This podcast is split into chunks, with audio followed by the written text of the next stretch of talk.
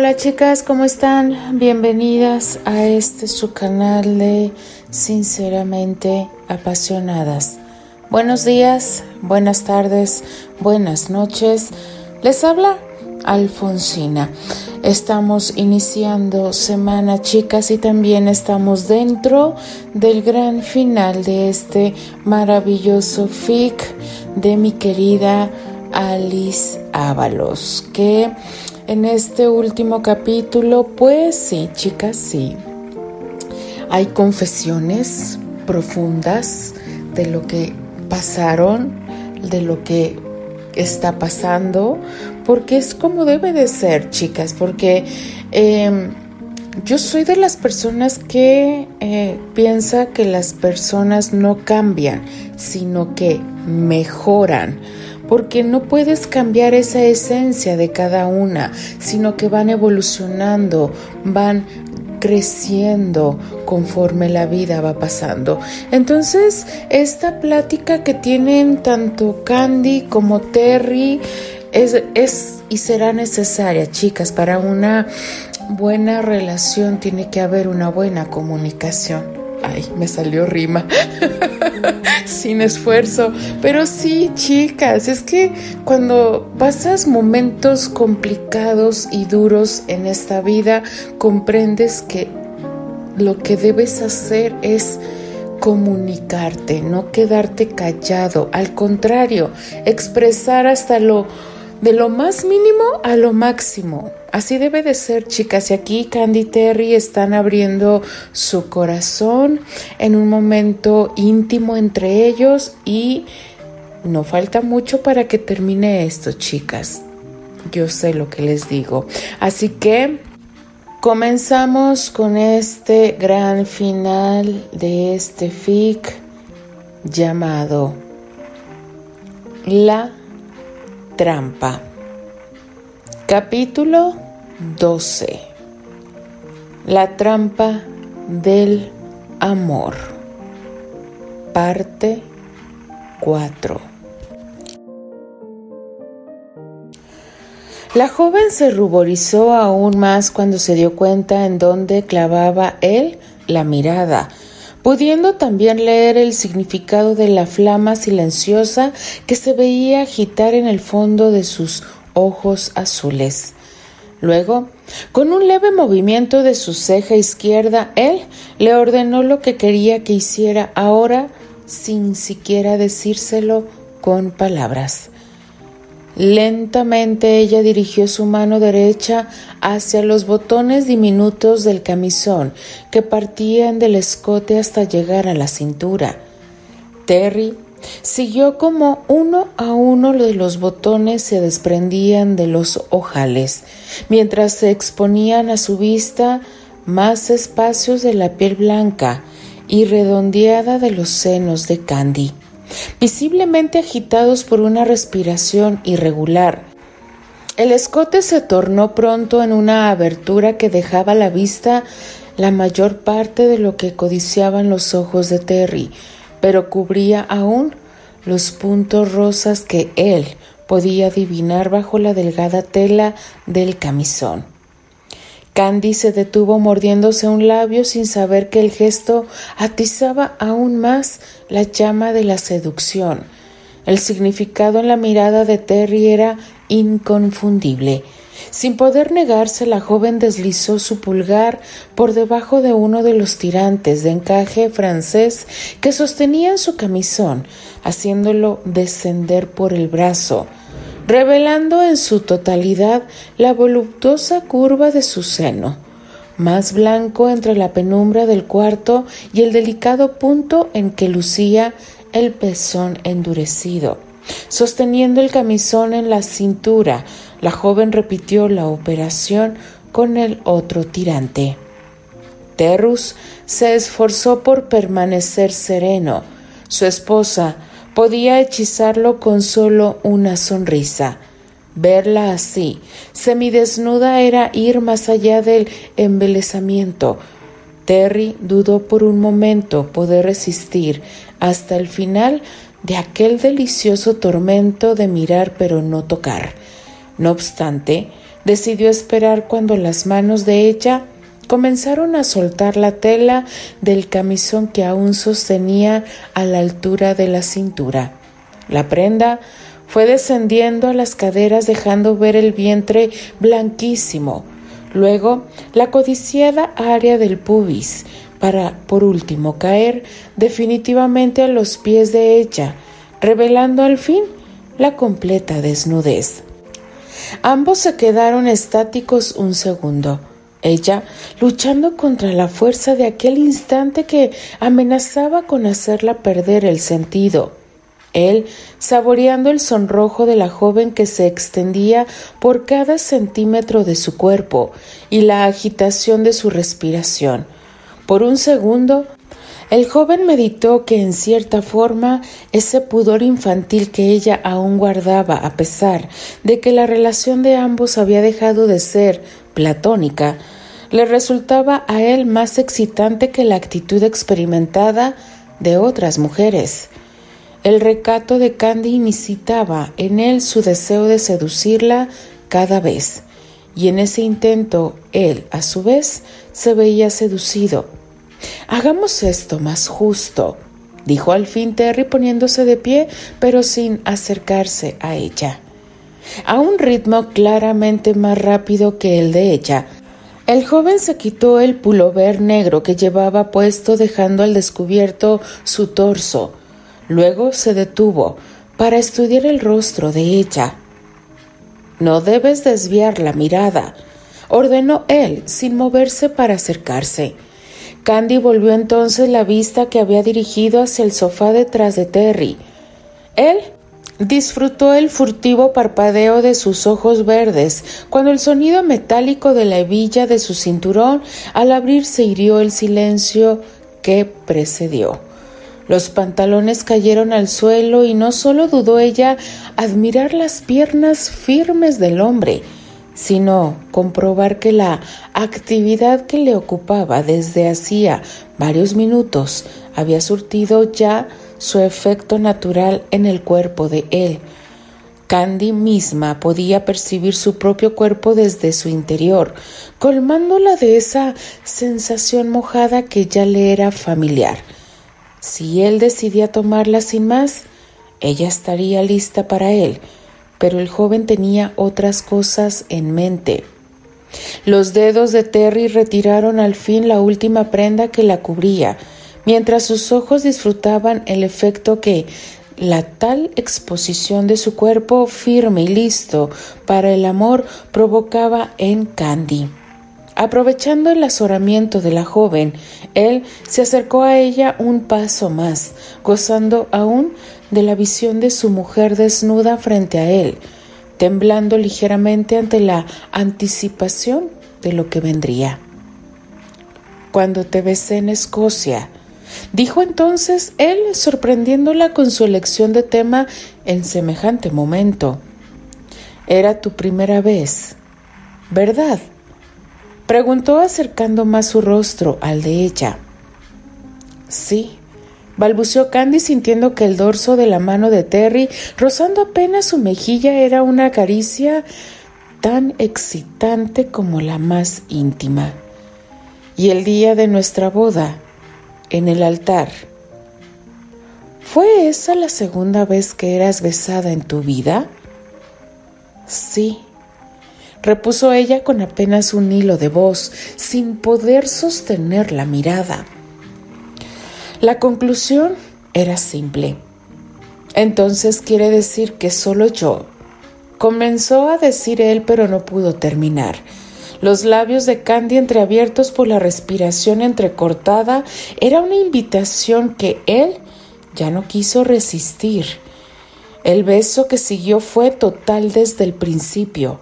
Los cuerpos desnudos se amoldaron, los brazos se extendieron para dar abrigo y las bocas se unieron abriéndose la una a la otra en un intercambio prolongado de suavidades mojadas, de firmeza y de punzante ansiedad que fue creciendo en desesperación. Los besos se sacudieron uno tras otro, intercambiando mordiscos suaves, saboreando los labios y cada rincón de la boca. Candy se abandonó por completo a las caricias de su marido que iban madurando de la ternura a la fuerza apasionada, casi angustiosamente. En su corta experiencia ella había aprendido que a Terry le gustaba dominar en el intercambio amoroso con la misma vehemencia y exceso con que hacía y sentía todas las cosas. Así que en esos momentos no quedaba más que permitirle tomarlas sin cuestionar las caricias que le daba, fueran convencionales o no. Cuando estaba encendido, los besos de Terry eran contundentes, la forzaban a abrir la boca totalmente, le engullían la lengua, la penetraban con dureza.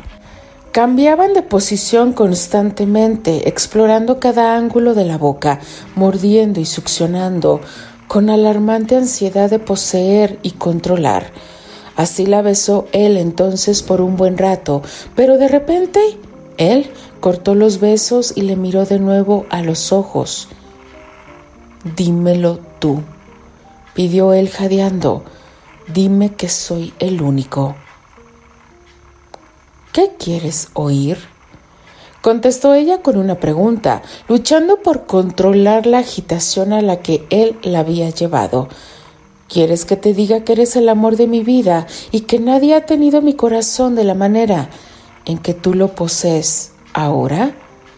¿O te basta con saber que mis labios y todo mi cuerpo han sido solamente tuyos? preguntó la joven. Yo quiero ambas cosas y aún quiero más, contestó él conduciéndola a caminar hacia el lecho sin dejar de abrazarla, las piernas de ambos entrelazándose con cada paso. La otra noche, cuando alimentabas al pequeño Nathan, como él es rubio al igual que tú, imaginé por un momento que el niño era nuestro.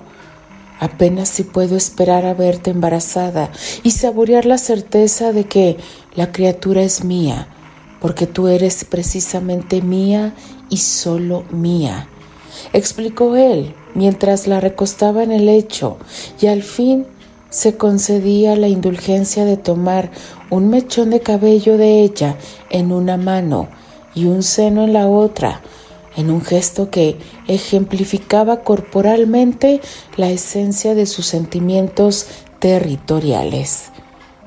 Yo también quiero tener en mí a tu hijo, confesó ella. ¿Cuándo? Toma tiempo. ¿Cuánto? Debemos esperar por lo menos un par de meses y no ha pasado aún uno solo desde la primera vez que que te hice mi mujer. Completó él, perdiendo luego interés en la conversación al tiempo que comenzaba a marcar su territorio con besos sobre cada palmo de piel. Las caricias y besos se sucedieron prolongadamente. Terry sentía el cuerpo de Candy convulsionarse bajo su boca y manos, en sus oídos escuchaba el canto de los gemidos sofocados de ella. Saber que era por él, por sus caricias en ella, que la voz de Candy se dejaba escuchar transfigurada en los jadeos de la excitación, tenía en Terry un efecto enervante. Como nunca antes, el hombre percibió que esa noche su toque estaba llevando a la muchacha hasta una nueva frontera, donde el cuerpo de ella parecía ya no tener más el control sobre sí mismo. El abandono de ella era total. Esa deliciosa certeza le revivió en la memoria un antojo que, hasta aquel momento, él no se había atrevido a satisfacer. Quería que ella estuviera lista para disfrutarlo tanto como él seguramente lo haría, rendida y convulsa como ella estaba, parecía ser el momento perfecto. Perdida en el delirio, Candy sintió que la boca del joven abandonaba al fin sus pechos, prácticamente hinchados por la excitación, para descender por su torso, aventurándose por el vientre y luego para su sorpresa, escalar su monte Venus antes de que la mente de ella pudiera registrar lo que estaba pasando. Los labios de Terry se hundieron de lleno hasta su parte más austral, mientras ella gritaba de asombro y placer al mismo tiempo. Candy jadeó con fuerza ante aquel contacto, comprendiendo que él estaba dándole otro primer beso, infinitamente más íntimo e inquietante, igual que cuando le tomaba los labios. Los besos de Terry en ella no se contentaron con la superficie y pronto se adentraron en los secretos interiores de su cuerpo con toda la fuerza pasional que él acostumbraba. Luego la noción del tiempo, el espacio, el bien y el mal se perdió por los siguientes minutos mientras Terrus iniciaba a su esposa en un terreno desconocido, gozando a la vez el placer que le daba el poseer el cuerpo de Candy y verla gozar en el intercambio. La boca de Terry no tardó en llevar a Candy cuesta arriba y hasta la cumbre de la experiencia sensual, un par de ocasiones antes de que él se decidiera al fin a tomar posesión completa de ella y saciar la urgencia que sentía de llenarla toda. Cuando ella aún se estremecía en la cima de su segundo clímax, él reclamó sus derechos conyugales sin previo aviso. No necesitaba más señales o anuencia alguna de nadie antes de descender el fin de donde él la había llevado. Candy sintió la presencia de su marido en su interior pujando con desinhibida fuerza en sus entrañas. Sin pensar, las extremidades de la joven se asearon con fuerza, envolviéndolo a él por completo, uniéndose con movimientos propios al frenesí del momento. Escuchando los propios gemidos del joven, sintiendo sus ansias por entrar en ella un número incontable de veces, y su voz que se quebraba a veces en frases sueltas sin sentido. Candy comprendió que aún en aquel momento en que él dominaba y poseía, al mismo tiempo se rendía a ella como a nadie en el mundo. No era la primera vez que hacían el amor, no era nueva la certeza de que él estaba a punto de llenarle de sí mismo, lo distinto, enloquecedoramente distinto, era sentir en medio de la demanda pasional que de la misma manera en que ella no podía ser de otro, él también era incapaz de entregarse a otra como lo hacía con ella. En ese último pensamiento coherente, la joven se rindió al momento hasta llegar al final del camino junto con Terry. Él dejó escapar cuatro gemidos largos y luego se desplomó sobre ella, sosteniendo su pecho sobre sus codos para no abrumarla, pues a pesar de que él era esbelto, era a su vez demasiado alto como para no sofocar a Candy si dejaba ir todo su peso. Nunca temas que alguien pueda tomar el lugar que te pertenece en mi alma y cuerpo, Escuchó entonces él que ella le decía al oído, mientras le acariciaba la espalda con el levísimo toque de sus dedos. Tú eres el único. Después de eso, él no pudo saber más, pues se quedó dormido, dejando que el instinto lo reacomodara en el sueño hasta dejarla a ella reposando sobre el pecho de él, mientras ambos caían en la inconsciencia. Un año no había pasado en balde. Elisa había esperado y calculado las cosas con inusual paciencia. Los hermanos habían discutido largamente sobre cómo orquestar su venganza en detalle y después de muchos desacuerdos habían podido al fin llegar a una conclusión. Por mucho que a Elisa le gustaran las trampas elegantes, esta vez Había que pensar en algo violento, pero no de la manera en que Neil lo había planeado originalmente. El involucrar a otras personas en la consecución final del objetivo era peligroso. Con mucha calma habían pensado en las posibilidades existentes y habían descartado mil opciones una y otra vez. A ratos Neil parecía desalentarse al ver tantos obstáculos y sentir que sus fines estaban más y más inalcanzables cada día. Sin embargo, Elisa se había ocupado de alimentar el odio de su hermano de manera constante, atizando el fuego de su malsana pasión de todas las maneras posibles para asegurar su cooperación en los planes. Siempre que estaban solos, Elisa reavivaba el tema y había alentado a su hermano cuando él le había sugerido que, aunque no se usaran a terceras personas para el momento decisivo, por lo menos se debía mantener a alguien vigilando los movimientos de Candy.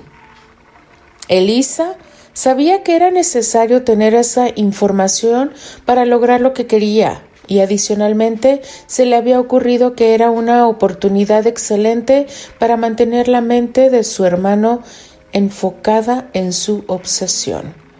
La mujer había encargado a su espía que siguiera la vida de los Granchester muy de cerca y que tomara cuanta foto le fuera posible de la esposa del actor. Cada semana llegaban un paquete con el reporte de las actividades de Candy y una serie de fotografías. Elisa estudiaba la información y Neil atesoraba las fotos con una mezcla enfermiza de odio, celos y deseo.